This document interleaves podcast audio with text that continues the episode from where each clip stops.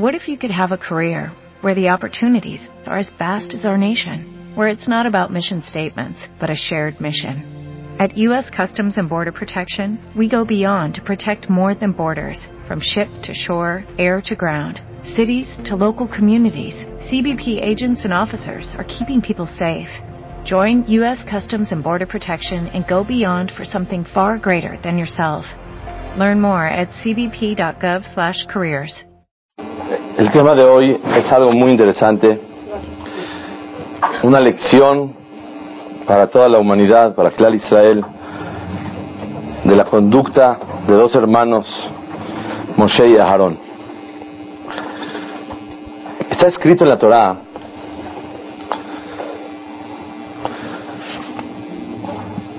en esta perashá, perashat Vaera,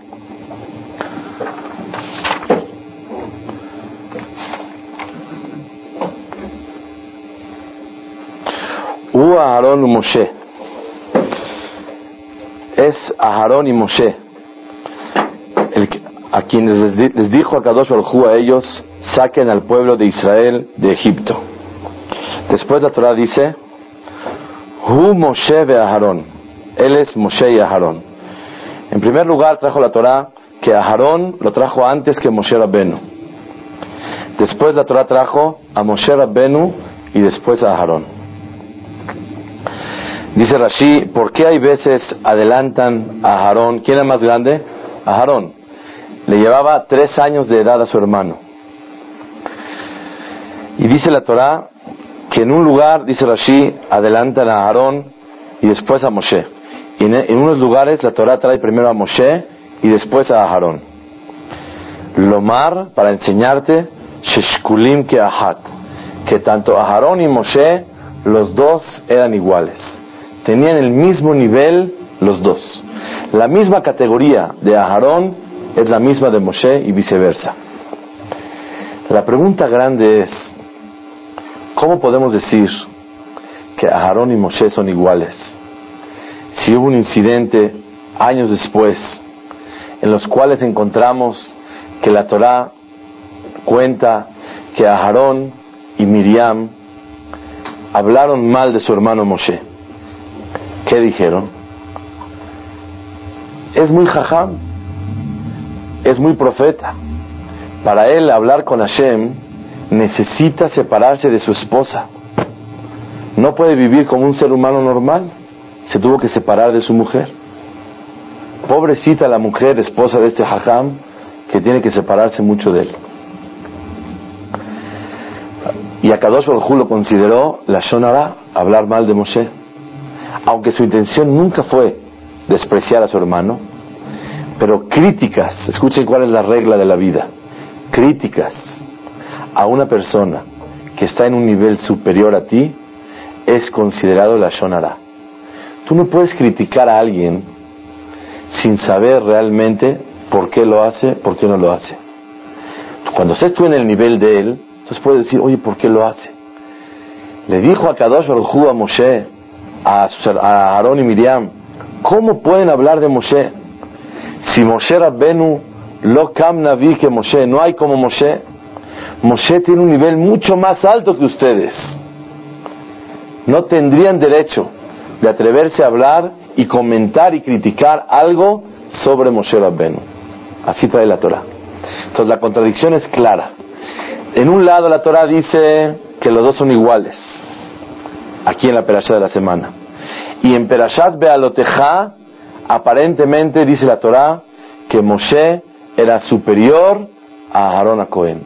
¿Cómo puede ser? El tema de hoy es dos respuestas muy interesantes. Que con el favor de Hashem vamos a aprender dos cosas muy grandes en la vida. Es el tema de hoy. Responder si Aarón era, Moshe era más grande que Aarón o Moshe y Aarón eran los dos iguales. Primera respuesta que nos tiene que ayudar, alentar demasiado y a la vez nos puede comprometer también esta respuesta. Es la siguiente. Voy a dar un ejemplo para que se entienda. Habían dos señores que llegaron al sastre. Uno de talla 48 y otro de talla 36. una gran diferencia entre los dos. Y llega el chiquito y dice, oiga, ¿por qué no le pone más tela a mi traje? No es justo. Yo también quiero tela como él. Y llega el grande, el gordo, y le dice, oiga, ¿por qué a él se la saca con tan poquita tela? Pero realmente a cada quien le hicieron lo que él necesita. La medida que él requiere para poder vestir es la que le dieron a él. Realmente Moshe Rabbenu, la primera respuesta era superior a Aarón. Y él logró más niveles espirituales en la vida a Moshe que a Aarón. Y por eso le dijo a Hashem, tú no tienes derecho de hablar ni criticar a alguien que sea superior a ti, que era Moshe Rabbenu. Pero los dos tuvieron la misma categoría espiritual delante de Hashem. ¿Por qué? A Moshe Rabbenu le dieron un potencial de 88. ¿Y cuánto aprovechó Moshe Rabbenu? 88. A Aarón a Cohen le dieron 66. ¿Y cuánto aprovechó Moshe, Aarón? Los 66. ¿Quién es más querido delante de Hashem? Iguales los dos. ¿Quién es más valioso delante de Hashem? Los dos. ¿Quién tiene más categoría en el cielo? Los dos. Es lo que la Perashá nos enseña. Cuando cada quien desarrolla su máximo de él, es querido delante de Hashem igual que el otro. Pero cuando una persona no desarrolla, ¿qué pasa si a alguien le dieron potencial para llegar a 88? Sabiduría, memoria, capacidad, energía, cualidades, virtudes, generosidad, muchas cualidades y características para poder lograr un nivel muy alto. Y a él le dieron 88 de capacidad y él logró 88, él logró 84. Y a una persona le dieron capacidad de 40 y él llegó a los 40. ¿Quién es más querido y más valioso delante de Hashem? El que llegó a los 40. Esa es la primera respuesta que aprendemos para diferenciar entre Moshe y Aarón. Moshe estaba en un nivel más alto, pero Rashi dice Shkulim que Ahat. Los dos son iguales, porque los dos lograron lo máximo de sí mismo, el potencial personal, individual de cada uno de ellos. Yo quiero contestar con eso una pregunta traviesa que tengo de hace muchos años. Cuando yo estaba soltero, yo viajaba una vez al mes a visitar familiares en Beneverac. Y yo llegaba a visitar a la Stapler Zichronol Ibrahá. Era un gaón muy grande. El papá de hoy por hoy de Rabhaim Kanievski, la luminaria de la generación. Tuve el privilegio de platicar un poco con él y estar cada mes. Me encantaba ir una vez al mes cuando viajaba yo a Beneverac, yo estudiaba en Jerusalén, ir al Knis Betaknese donde rezaba el Stapler y me paraba yo atrás de él. Yo no tomaba homash. Me gustaba ver la perashá como él iba. Yo me paraba atrás de su espalda, iba viendo. Yo lo veía así, toda la perashá estaba yo ilusionado de ver la santidad de una persona como el Stapler. Cuando él terminaba, iba caminando desde el Knis, donde él rezaba, a su casa. Es una cuadra nada más, pero un poquito prolongada. Y en esta cuadra le pusieron inclusive el gobierno unas bancas, porque él se cansaba cuando estaba ya viejito. Y el Stapler, todo el mundo alrededor estaba acompañándolo. Un día en Shabbat se expresó así fuerte, yo iba, yo era de los que lo acompañaban a él. Y dijo, ¿acaso yo vendo dulces? ¿Qué quieren? Yo no dije nada, pero yo me autocuestioné y yo decía, ¿acaso no sabe que es el más grande de la generación? ¿Cómo pueden pensar que acaso yo vendo dulces? ¿Qué quieren de mí? Chicle, chocolates, muéganos. ¿Qué quieren? ¿Qué, ¿Qué quiere la gente de mí? Él sabe por qué la gente está alrededor de él. Porque la santidad que él tenía, la luz, la que que él, con él entraba gente, el Stapler, entraba una persona y le dijo una vez, Baruch Hashem, él sabía a quién decírselo. Entró a pedirle una verajá, un papelito, y le dijo, no hay Shabbat aquí. No cuidan Shabbat en esta familia. No puedo dar Berajot. Berajá es pedirle a Hashem. Pero si Hashem no está de acuerdo con lo que yo voy a pedir, yo no puedo dar. Y era un señor sumamente rico, un señor muy grande económicamente. Y le pegó el reproche con la tajara, la pureza que el Stapler le dijo. Y Baruch Hashem, después de un año, regresó otra vez, ya cuidaba Shabbat él y su familia. Le pegó por eso. Entró con el Stapler otra vez y el Stapler le dijo, la educación no está bien. ¿Por qué? Porque sus hijos no estudiaban en una escuela donde pueden recibir Torah y la educación que un judío tiene que recibir. El Señor ya estaba sorprendido. Bueno, no hay verajá, por más que hace uno. Y el Stapler lo acercó y el Baruch Hashem poco a poco, Hazar Bichuba. El Stapler era grandísimo. ¿Acaso él pensaba que él vende chocolates, chicles, muéganos? ¿Qué, qué, qué alegría? ¿Qué, ¿Cómo él pensar eso? Y yo no se lo pregunté a nadie. Pero yo te dije, seguramente por humildad. Una vez en Purim tuve oportunidad de ir a Beneverac y yo veo que todo el mundo entra a casa del Stapler y está abierta la puerta. Y decía, seguramente las señoras están preparando para la ciudad de Purim y los maridos las entretienen y les estorban. Y vienen a molestar al Stapler. ¿Realmente es lo que él pudiera pensar de sí mismo? Llegué a la conclusión, señoras y señores, algo muy especial. Cuando uno sabe que los logros obtenidos en la vida no son los que le dan valor a la persona, sino el desarrollo del potencial que a Kadosh Baruj le dio a cada quien, eso es lo que vale delante de Hashem. Uno se siente humilde. Él sabía que venían para verlo, pero él pensaba, a lo mejor el Señor de allá es mucho mejor que yo, porque a mí me dio Hashem aptitudes, me dio él virtudes, características y cualidades que a nadie le dio. Y aunque yo llegué al nivel 94, pero a lo mejor a mí me dieron para llegar al 98 y al Señor le dieron para el 25 y llegó al 24, uno abajo de, la, escala que le dieron. Y a lo mejor es más querido delante de Hashem. Yo con esta lógica quiero transmitir la humildad que una persona tiene que sentir. Cuando yo veo en el Beta Knesset, yo rezo en Kolel Maor Abraham, en Roshanay Kippur, y veo gente que llega que todo el año no está, les gusta venir a rezar.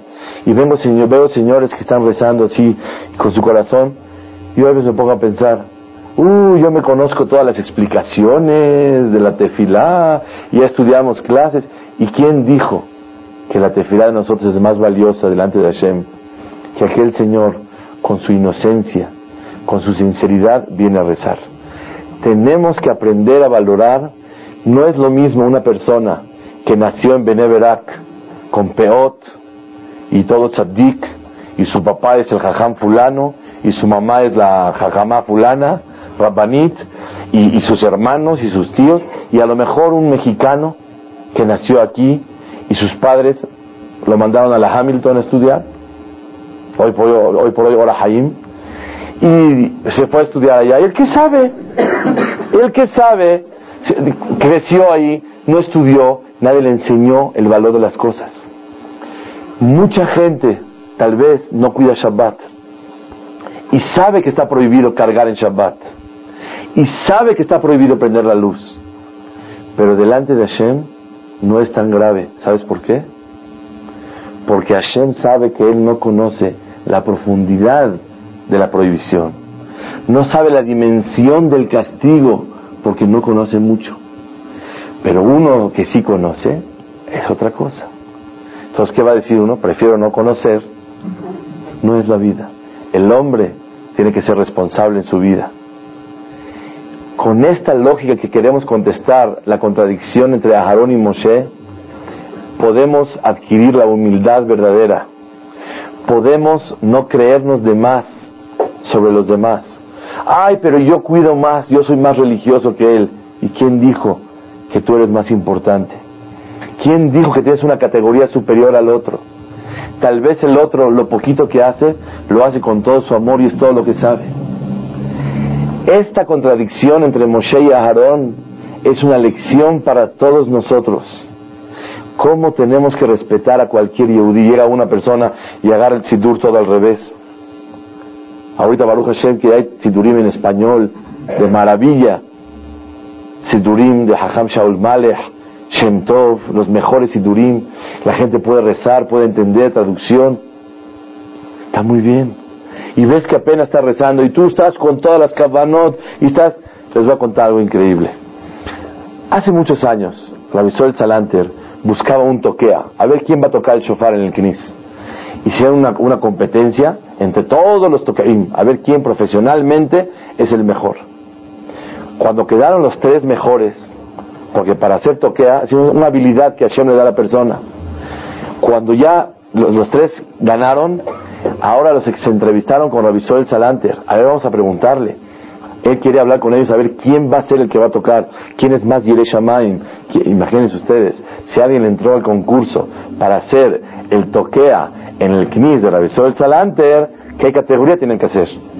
Llegó con el primero y le dijo, perdón señor, ¿usted qué piensa cuando toca? Le dijo, mire, yo cuando toco, subo a los siete cielos y bajo a los ángeles y voy con ellos y llego hasta la silla del trono de Yashem. Este toquea está maravilloso. Llega el segundo y le dice, oiga, ¿y usted qué piensa? Me dice, la verdad, modestia aparte, hay unas kavanot, pensamientos del Rashash, del Absharabi, son pensamientos muy, muy grandes. Y yo voy con todos esos pensamientos acompañándome cada vez que toco. Y voy pensando. Ese está impresionante. Llega el tercero y le dice, ¿y usted qué piensa? Dice, mire, yo le voy a decir sinceramente, jajam. Yo pienso cumplir la mitzvah que Hashem me ordenó, tocar el shofar.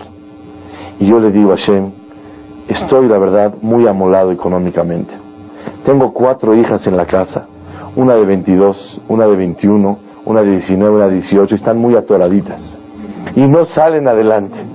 Y yo necesito casarlas. Y yo le digo a Hashem, por favor, yo hice tu voluntad, Hashem, de tocar el shofar te pido que tú también me alegres y me eches la mano para casar a mis hijas.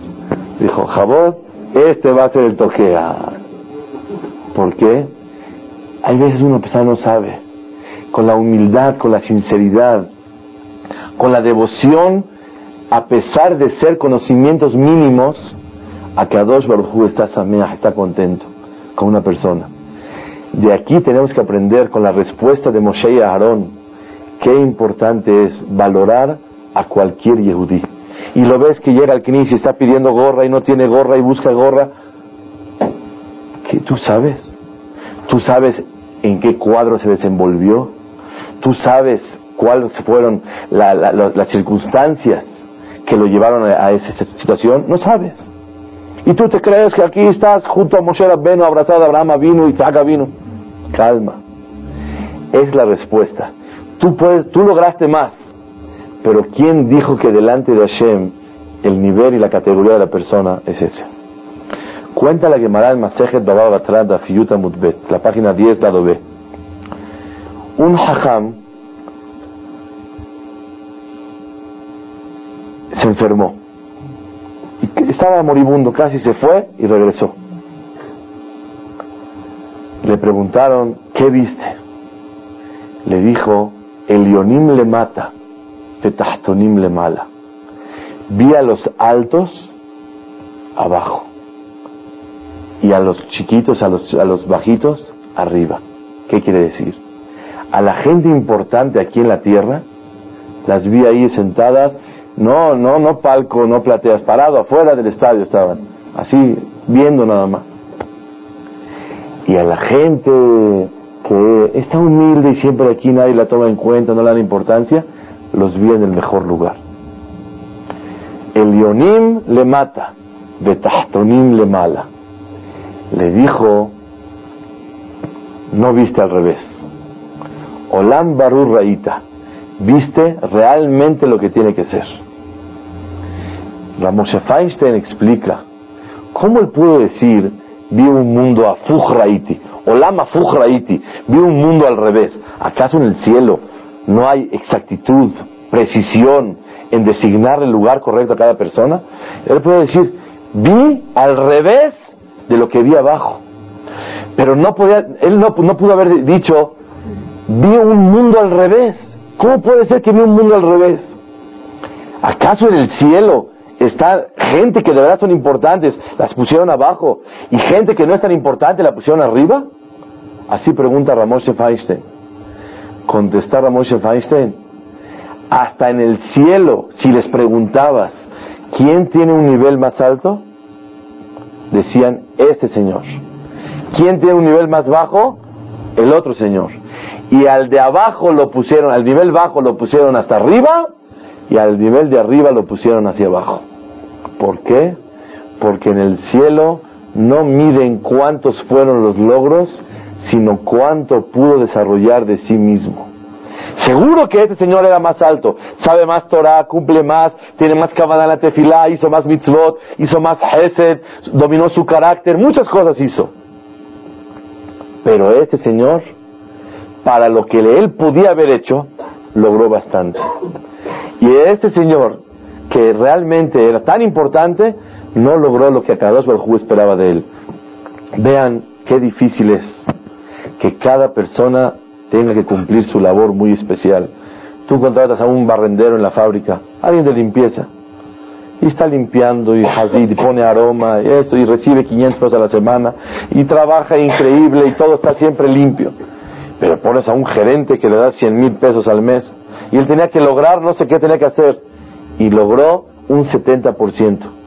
La eficiencia de este señor merece premio Nobel, porque es un, es un señor que trabaja y limpia perfectamente bien. Y aquel que es muy importante y le, dio muchos beneficios a la, empresa, y la empresa ganó mucho gracias a él, pero no desarrolló el total que se esperaba de él.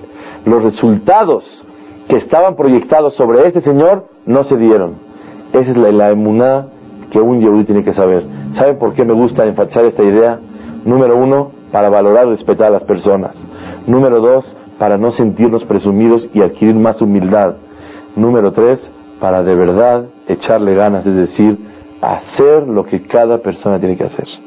Si lo ves muy inteligente, ¡uh! ¡Qué, qué, qué, qué increíble! ¿Y quién dijo que hace lo que realmente tendría que hacer? Este es el punto número uno para contestar. ¿Quién era más importante, Moshe o Aarón? Los dos iguales. ¿Quién logró más? Moshe Rabbenu. Pero eso no indica que realmente tiene más categoría. Por eso dice la Torah, U Aarón u Moshe, U Moshe be Aarón. Pero Aarón de Moshe, ¿no? Al contrario, ahorita vamos a explicar algo muy interesante, que Aarón era un gentleman, era una super persona. Vamos a, explicar la humildad de Moshe y la, el corazón tan grande y la sencillez de Aarón. Ahorita vamos a escuchar.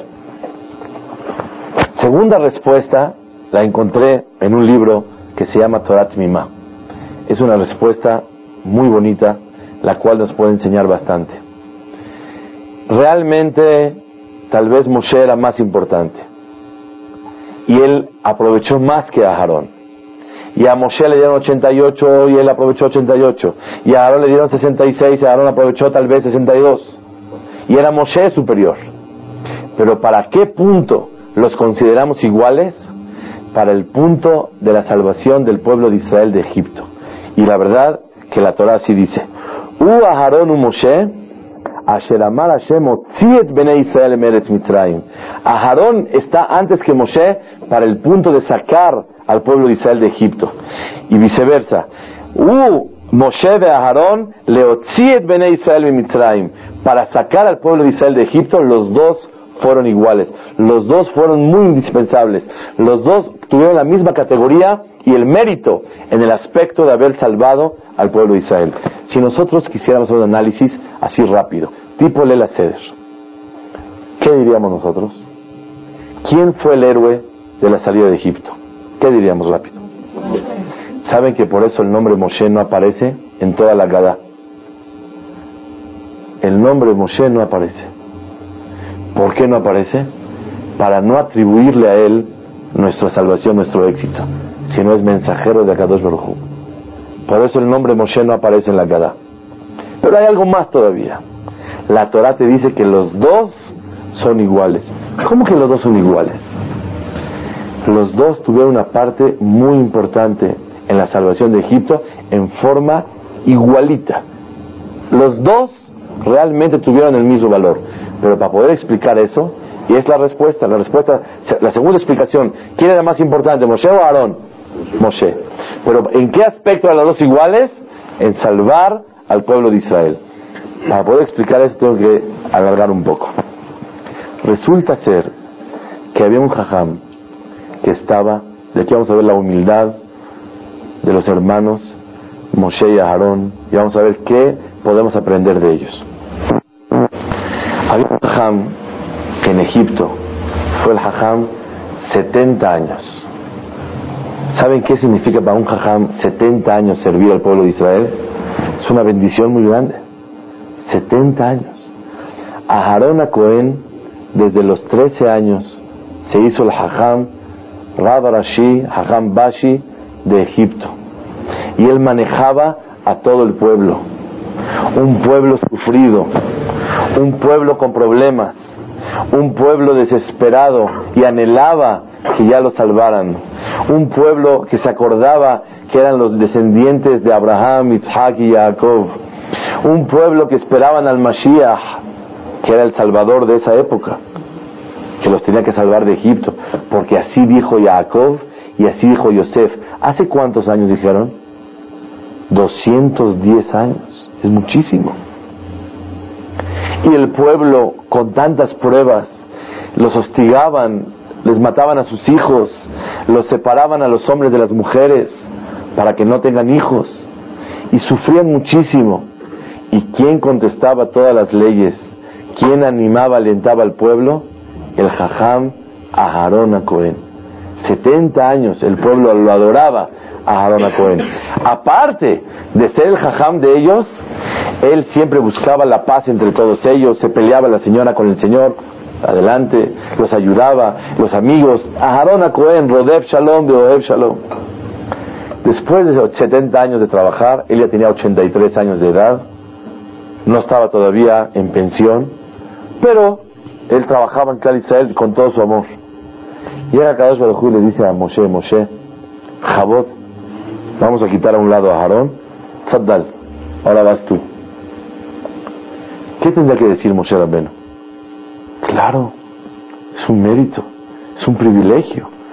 Yo voy a ser el salvador del pueblo de Israel, yo voy a ser el mensajero oficial del cielo para salvar al pueblo de Israel, para salvar a millones de personas, porque eran millones, realmente salieron 600 mil, pero era mucha gente más. Había niños, señoras, viejitos, mucha gente era. Y yo voy a entregar la Torah, que el mundo fue creado para la Torah y por la Torah, y el mundo entero fue para el día que se entregó la Torah para servir a Hashem. Claro, te dicen Jabod, ¿qué dice uno? Bueno, a Aarón ya le tocó, ahora me toca a mí. Le dice Moshe Rabbeinu a Kadosh Baruj Hu, Hashem, no acepto. La humildad de Moshe, no quiero Hashem. Manda, con la manda a la persona que siempre estás acostumbrado a mandar. Se refirió a su hermano. Y Moshe, por la humildad tan grande, no quiso hacer. ¿Qué aprendemos de aquí? Punto número uno. Moshe, aunque iba a cumplir varias mitzvot, aunque iba a lograr Moshe Rabbenu méritos impresionantes, iba a hacer Teshuvah a millones de personas, iba a ser el mensajero de Hashem para entregar la Torah, iba a salvar a millones de personas que sufrían y lloraban todos los días, a hacer mitzvot, sacrificando el dolor de una sola persona, no vale la pena. Moshe nos enseña para todas las generaciones. Yo escuchaba de mi hajam hay veces que nos decía cuando uno quiere levantarse el lihot, pone el despertador y despierta toda la casa y les quita el sueño. ¿De qué sirvió tu selihot si molestaste a los demás? Es como aquella persona que ve en el mar que está ahogando a alguien y va en la playa y se está ahogando y va caminando y mata a uno, le saca los, los pies, va corriendo y pisa a uno, le quita los ojos, mata al otro, va corriendo para salvar a los señores allá. ¿Qué estás ganando? Moshe Rabbeinu nos enseñó que él le negó a Kadosh Baruj Oye, ¿tienes kasher de Kadosh Baruj Meadrim y meadrim, super kasher. Porque si Hashem está diciendo, hazlo, lo puedes hacer. Y Moshe se niega y le dice a Hashem, no por favor Hashem, yo no quiero. ¿Qué aprendemos de Moshe Rabbenu? Que cosas, logros de los más grandes que hay espiritualmente hablando, sacrificando el dolor de una persona, no vale la pena. Hasta que le dijo a Kadosh Baruj no te preocupes Moshe, tu hermano de Samah Belibbo, tu hermano te va a ver y le va a dar gusto de corazón, Hashem lo atestiguó, que tu hermano va a estar feliz porque tú seas el hajam. Ahí Moshe Rabbeinu aceptó. Se encuentran los dos hermanos Moshe y Aharón. Y dice la Torah, Vaishaklo. Y le dio un beso a Aharón, a Moshe. Pregunta el Ramban, Nahmanides, ¿y por qué no le dio beso Moshe a Aharón? ¿Saben cuántos años tenía que no se veían? 70 años. Hermanos chiquitos crecieron juntos. Moshe se escapó de Egipto a los 12 años y regresó a los 80. 68 años ausente Moshe en Egipto. Y ve a su hermano. Y le dice, hermanito, ¿cómo estás? ¿No es para que le dé un beso? Su hermano le dio un beso a él y él no le dio beso. Pregunta al Rambán por qué. Contesta por el respeto que le tenía a su hermano mayor. Hay una mitzvah de la Torah de respetar a los padres y dice la Torah también al hermano mayor. Su hermano le dio un beso a él y él no le dio beso. Pregunta al Rambán por qué. Contesta por el respeto que le tenía su hermano mayor. Hay una mitzvah de la Torah de respetar a los padres y dice la Torah también al hermano mayor o hermana mayor. Es mitzvah de la Torah de respetar a los hermanos. Y por ellos, en ese tiempo, si le va a estar dando beso, es como si fuera que, ay, así, falta de respeto. Tú llegas con un presidente, lo abrazas, le das besos. No, no puedes. Te das la mano, hasta, y si tiene que dar beso, ojalá. Pero tú a él beso no le puedes dar. Moshe Rabbenu, por tres años de diferencia en su hermano, no le dio beso. ¿Por qué? Porque quiere respetar a su hermano mayor. ¿Quién llegó con el pueblo de Israel a hablar? ¿Moshe o Aarón? Moshe no llegó a hablar. ¿Saben por qué no? Porque no lo conocían. ¿Quién es el hajam de todos? Aarón Cohen. Llega Aarón Cohen y le dice al pueblo, vamos a salir de Egipto, nos van a sacar. ¿Y Moshe con quién trataba? Con Paró. Porque Moshe creció en el palacio. Moshe, a Kadosh al lo preparó 70 años antes para la labor que tenía que hacer. Moshe dice el Midrash que fue rey en África, 40 años.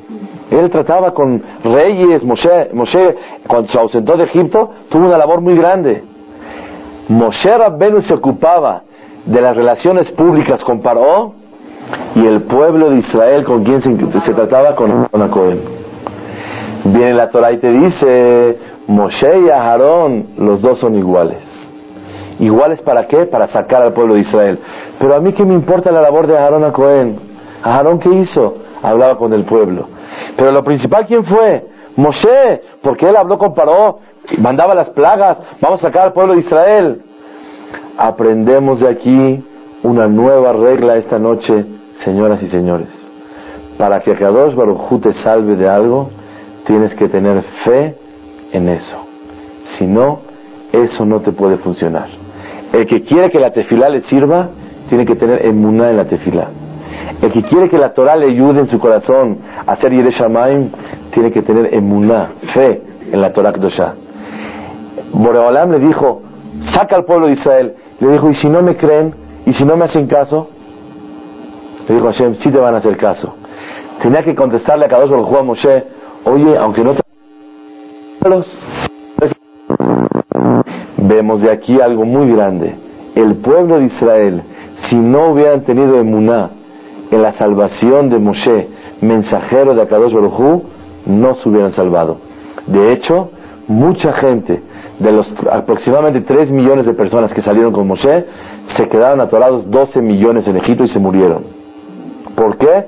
Porque no tuvieron la emuná que a Kadosh Baruj los puede sacar. Para que Boreolam te salve de un problema, tienes que tener la emuná que a Kadosh Baruj te puede sacar. La regla era que para que Boreolam salvara al pueblo de Israel necesitaban la fe. ¿Quién trabajó para la fe? Aarón a Cohen. Moshe no podía por dos motivos. Número uno, porque Moshe no tenía relación con ellos. Y número dos, ¿sabe cómo hablaba Moshe Rabbenu? Birshut. Como una unidad. Así hablaba Moshe. Moshe era tartamudo. Y pregunta el Ran, ¿por qué era tartamudo? Para que nunca digan que la elocuencia, el poder de convencimiento de Moshe fue la que embrujó y jaló al pueblo, sino porque el pueblo se puede llevar verdad. Y la verdad encuentra gracia en los ojos de la persona. No porque Moshe tenía poder de convencimiento con la gente, porque de hecho no hablaba tan bien. Moshe Rabbenu tartamudeaba porque Boreolam quiso que se quede tartamudo. Boreolam lo podía curar para hacer su labor. Akadosh Baruj no quería que una persona humana convenzca a las personas, sino que quería Akadosh Baruj que la verdad los jale a ellos. Aarón a Cohen sembró la fe en el pueblo de Israel y Moshe hizo las relaciones con Paró. Viene la Torah y te dice, ¿quién era más importante en la salvación del pueblo de Israel? Los dos. Se necesitaba a Aarón y se necesitaba a Moshe Rabbenu. Moray Berabotay, de aquí aprendemos el segundo concepto de hoy. El primero fue lo que aprendimos, que Akadosh Baruj no quiere logros, sí quiere logros, pero la importancia de una persona no nada más son sus logros, sino el desarrollo que la persona máximo puede hacer en su vida. Cuando llega la persona, una vez escuché de un hajam mío, en Shivat Kol Yaakov, Ramoshi Kopshitz, uno va en el aeropuerto, su maleta joven, sí como no, viene y iba con su maleta. Y el otro, su maleta, su maleta. Me acuerdo una vez, yo venía de Israel y traía muchos libros. Y el negro que me ayudó a cargar me gritó, pero no les, no les cuento ni qué tanto me dijo. Me dijo que traía piedras, traía muchos libros. Y me gritó y se enojó. Moray Brabotay, todos llevamos maleta para llegar delante de Shemit Baraj lo primero que hace a Kadosh Baruj con la persona es, trajimos un ejemplo la semana pasada, cuando llega papi de viaje, ¿qué hacen los niños? Lo primero que hacen, abre la maleta, a ver, ni preguntan, abren, a ver qué trajo. Cuando llegan los hijos después de mucho tiempo de no estar con los padres, el papá también quiere saber qué le trajo. A Kadosh Baruj lo primero que hace es abrir la maleta de cada uno de nosotros Después de 120 años, Hashem abre la maleta. Y los dos van también al aeropuerto como que van con su luggage, van muy contentos con sus maletas. Pero uno lleva tres, cuatro brillantes y lo demás es puro algodón. Si vale mucho. Pero si pudiste meter tres, cuatro, cinco, diez brillantes, te cabían en la maleta muchísimo más. ¿Cómo viaja una persona que aprovecha el viaje y quiere aprovechar la maleta? En los zapatos mete calcetines, en los calcetines mete las medias, en la camisa mete la pluma y va aprovechando todos los hoyos. Akadosh Baruchu quiere de cada uno de nosotros, como dice la Mishnah en Avot, Ayom Katzar, el día es corto, de Amelahame y el trabajo es mucho, de Apoalim Atzelim, y los trabajadores son flojos, Ubalabai Dohek, y el jefe, ándele, ándele a trabajar, a llenar la maleta. ¿Por qué ser tan conformistas?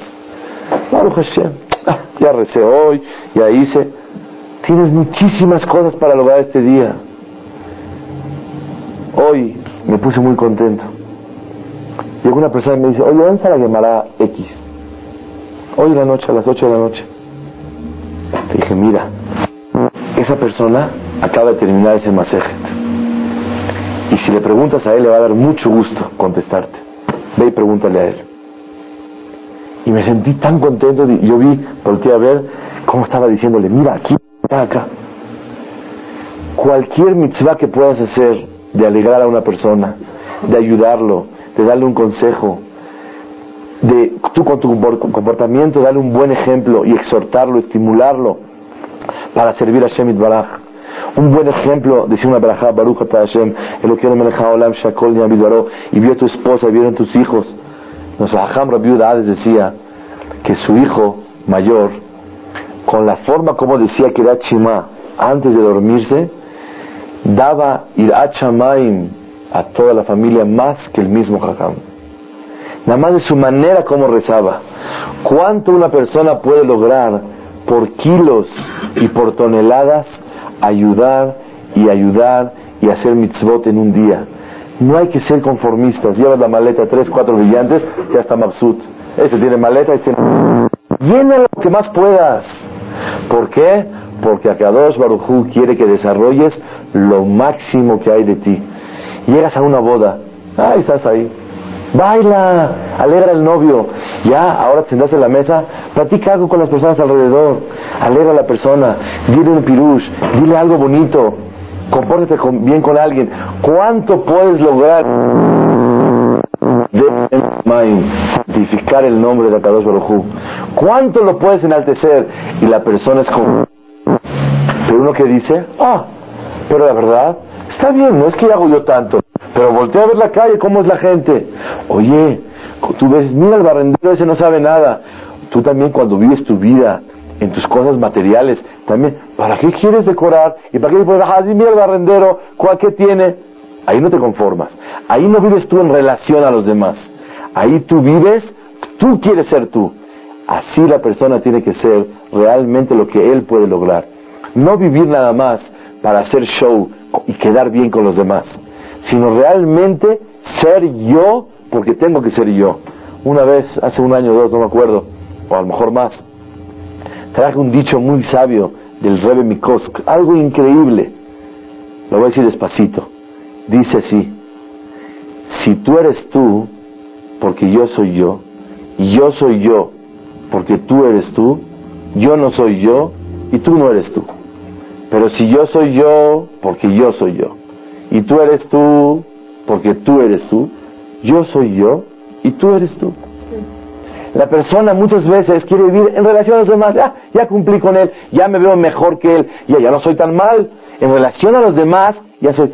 Aquí no se vive en relación, en forma relativa. Tú tienes que concentrarte y pensar cuánto tú puedes superarte en tu propia labor, en tu propia función que Akadosh Baruj espera de ti. Y eso, la verdad, el pensamiento de la contradicción, de la primera explicación de Moshe y Aarón, nos da humildad, respeta a los demás, pero nos compromete. Tienes que seguir echándole ganas y síguele y síguele y sigue. Y no hay fin. ¿Por qué? Porque la persona tiene la, la oportunidad de él mismo lograr superarse cada día más. La segunda respuesta, ¿cuál fue? Realmente Moshe era superior. Pero Moshe y Aarón fueron iguales. ¿En qué fueron iguales? En salvar al pueblo de Israel. ¿Qué hizo Aarón? ¿Cómo que hizo? Aarón fue una parte fundamental que él logró darle la emuná al pueblo de Israel.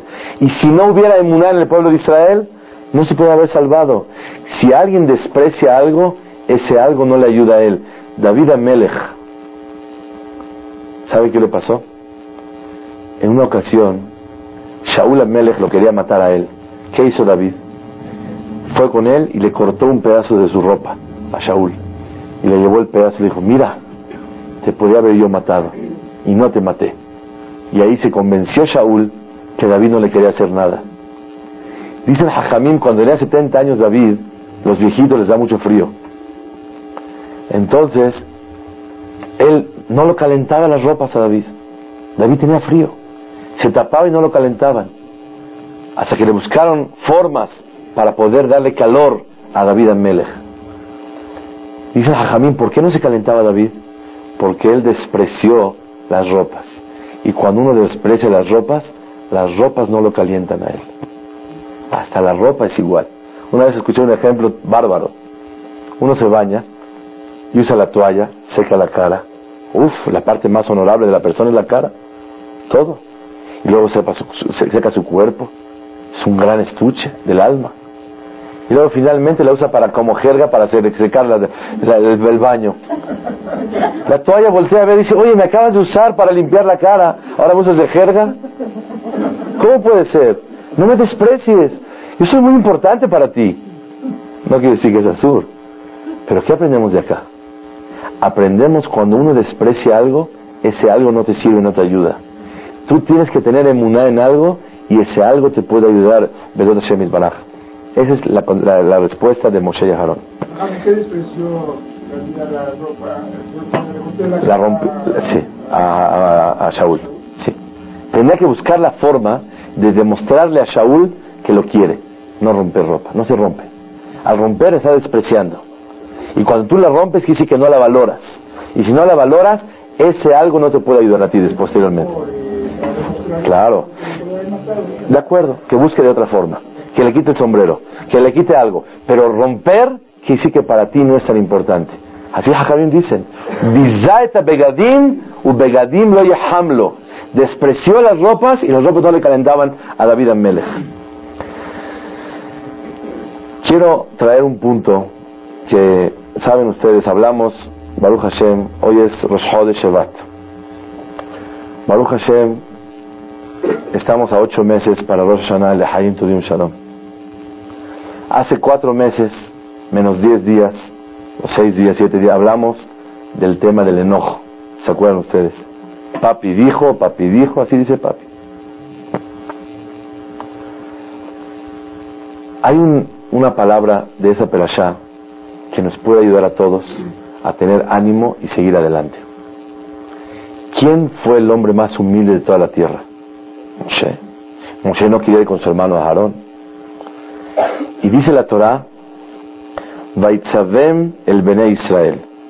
A Kadosh Baruj le ordenó a Moshe Rabbenu y a Aarón, Vaitzavem el Bene Israel bel Paró Melech Mitzrayim. Los ordenó sobre el pueblo de Israel y sobre Paró. ¿Qué les ordenó? Dice Rashi, ¿qué les ordenó? Si va Alehem, les ordenó a Moshe y a Aarón, Leanhigam benahat velisbolotan, de manejar al pueblo de Israel con tranquilidad, con, paz, no hacia el estado, no tan fuerte, velisbolotan, y cargarlos a ellos, es decir, aguantarles, tolerarles Tenía una cabeza y cada quien quería otra cosa. ¿Y quién dijo que es la señal? ¿Y quién dijo que todo es verdadero? A lo mejor tú no eres el Mashiach. A lo mejor... Imagínense, puede es.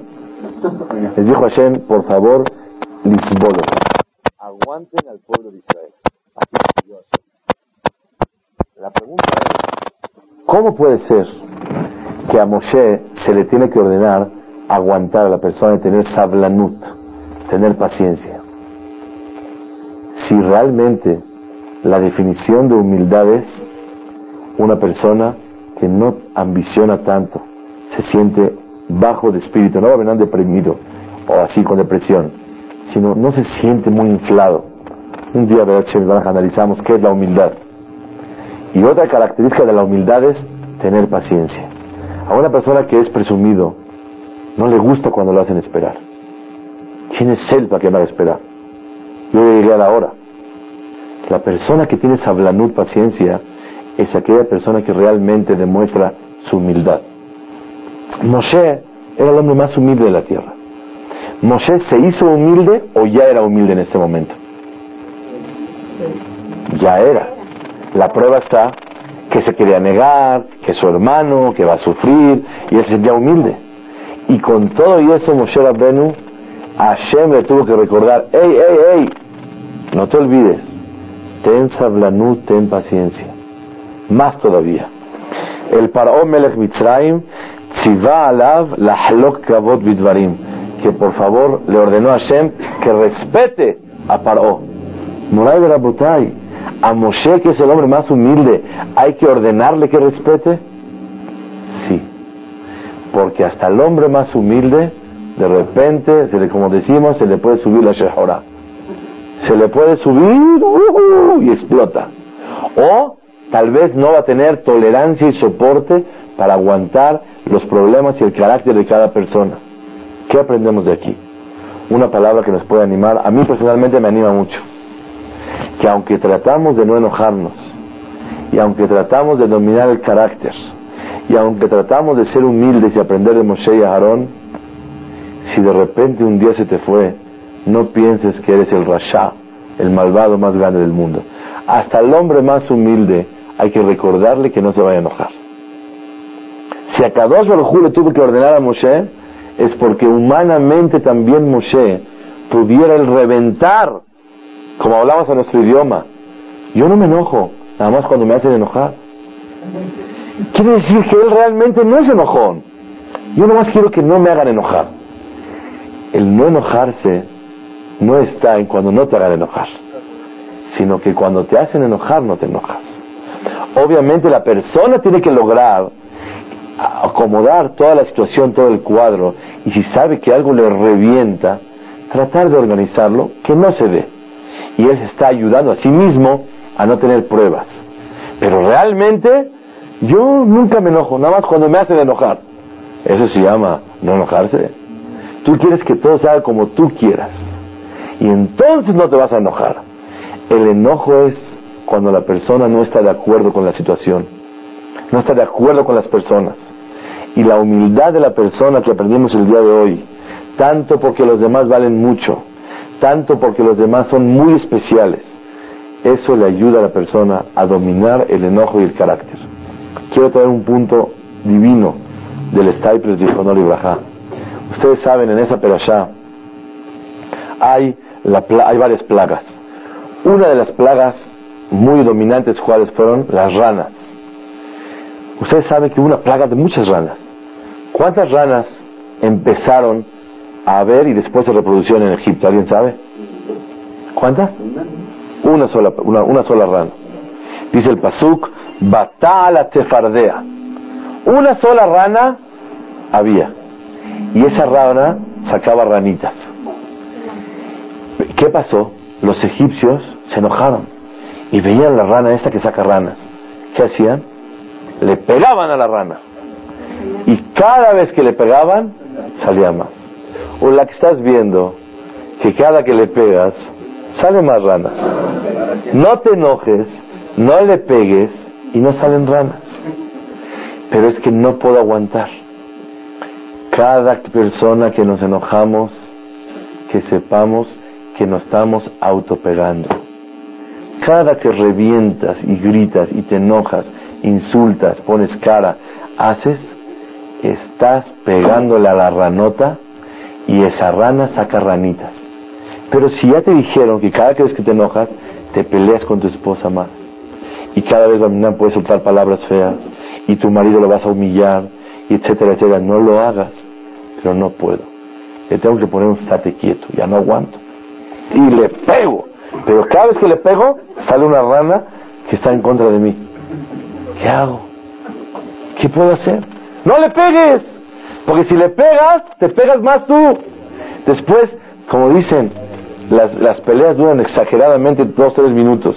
Luego para reconciliarse necesita tres, cuatro horas para aclarar y explicar y pedir perdón y, no fue mi intención y sí fue mi intención, pero es que es lo correcto. Ya saben ustedes cómo es. Una vez escuché a un jajam que dijo, yo no me peleo porque no tengo tiempo para contentarme. Prefiero no pelearme. Prefiero no pelear, no tengo tiempo. Tres, cuatro horas perder para hablar y explicar y lo que lloran. Ya, se abrazar, ya quedó todo contento. No tengo tiempo. Prefiero no enojarme. No dispongo, no, no puedo dar ese lujo de enojarme porque no tengo el tiempo para contentarme. Cada vez que te le pegas, sale una rana es un musar muy grande. Que sea la voluntad de Hashem que podamos entender todos que cada que tú pateas y cada vez que pegas, te sale una rana. Resumimos el tema de hoy, Bedat Hashem. Número uno hablamos la contradicción, si quién es más grande, Moshe o Aarón. Respuesta número uno aprendimos que los dos llegaron a la misma categoría, pero Moshe tuvo más logros y delante de Hashem lo importante es desarrollar lo máximo. Hablamos que con eso se contesta la humildad del Stapler, que vendo dulces. Él sabe que no vende dulces, pero él sabe que aunque realmente él sabe mucho más y hace mucho más, ¿quién dijo que por eso vale más que el otro para que tengan que venir a verme? ¿Quién dijo que yo soy más importante que él? Aprendimos la responsabilidad que cada uno tiene que desarrollar y llenar la maleta lo máximo que la persona puede aprendimos que una persona con eso tiene que adquirir humildad y respeto y valorar a las demás personas. Aprendimos que la segunda respuesta a la contestación es que realmente los, Moshe era superior, pero en el asunto de sacar al pueblo de Israel, los dos eran iguales. ¿Qué hizo Aarón si Moshe fue el héroe? Aarón se encargó del pueblo de Israel. ¿Y qué necesitamos del pueblo de Israel que haga? Nada, tener emuná. Porque el que tiene emuná en algo, ese algo le ayuda. Y si no tiene emuná, no lo salva.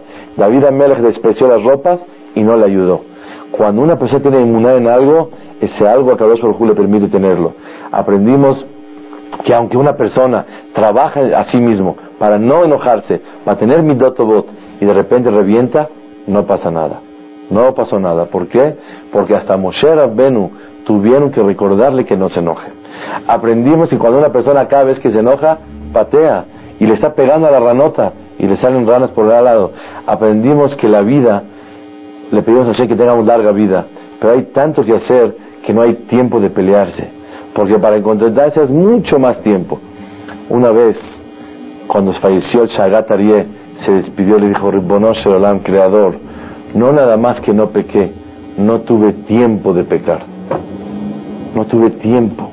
De tanto que estoy ocupado en servirte, Kadosh Baruj en hacer mitzvot, y que cada persona trate de buscar en la situación donde está, si está cenando, si está platicando, si está comiendo, si está rezando, si está trabajando, buscar qué pudiera ser pro santificar el nombre de Hashem Baraj. Que no pase el tiempo así nada más. Muchas veces una persona me dice, sí hay que trabajar, claro que hay que trabajar, pero toda la vida dedicarla para trabajar, nada más para poder comer y vestir, para comprar corbata y camisa y cama nueva, y, ¿qué, vida es esa?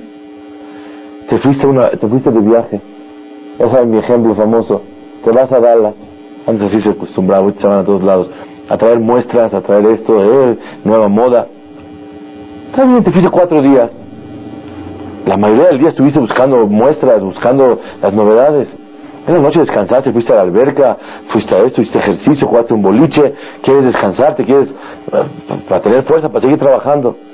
Pero si tú te pagaba la empresa tu boleto para trabajar y estás en el, en el hotel y vas ahí y te la pasas en la alberca todo el día, ¿qué pasó? No, es que yo estoy trabajando todo el tiempo, yo estoy buscando, la, estoy buscando qué restaurante voy a comer en el viaje los cuatro días, y toda la mañana está buscando a dónde va a dormir y a dónde va a descansar. Oye, toda la, todos los cuatro días los aprovechaste para ver cómo la vas a pasar nada más los cuatro días. Tienes que ocuparte los cuatro días principalmente a lo que tienes que traer de regreso del viaje. Toda la vida, ocuparla para ver cómo la pasamos aquí, qué triste. Toda la vida se la pasa pensando como qué casa, y qué casa para fin de semana, y qué casa para de la semana, y qué casa, y qué ropa, y qué comida, y qué restaurante, y qué viaje. Ya, ocúpate, si no voy a comer, y si no voy a descansar, y si no voy a vestir, y si no voy a tener, no vas a poder vivir. Pero toda tu ocupación en la vida es única y exclusivamente cómo la paso de mientras en el viaje. No puede ser. Todo el viaje tuyo es para algo. ¿A qué veniste de este viaje? Veniste a algo.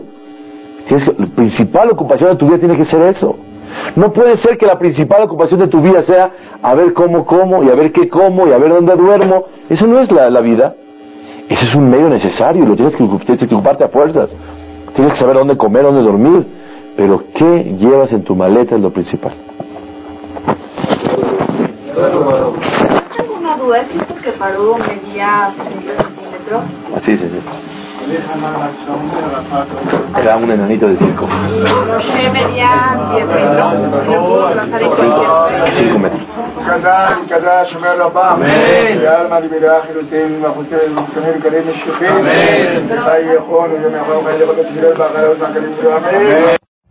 Every day, we rise, challenging ourselves to work for what we believe in. At U.S. Border Patrol, Protecting our borders is more than a job. It's a calling. Agents answer the call, working together to keep our country and communities safe. If you are ready for a new mission, join U.S. Border Patrol and go beyond. Learn more at cbp.gov/careers.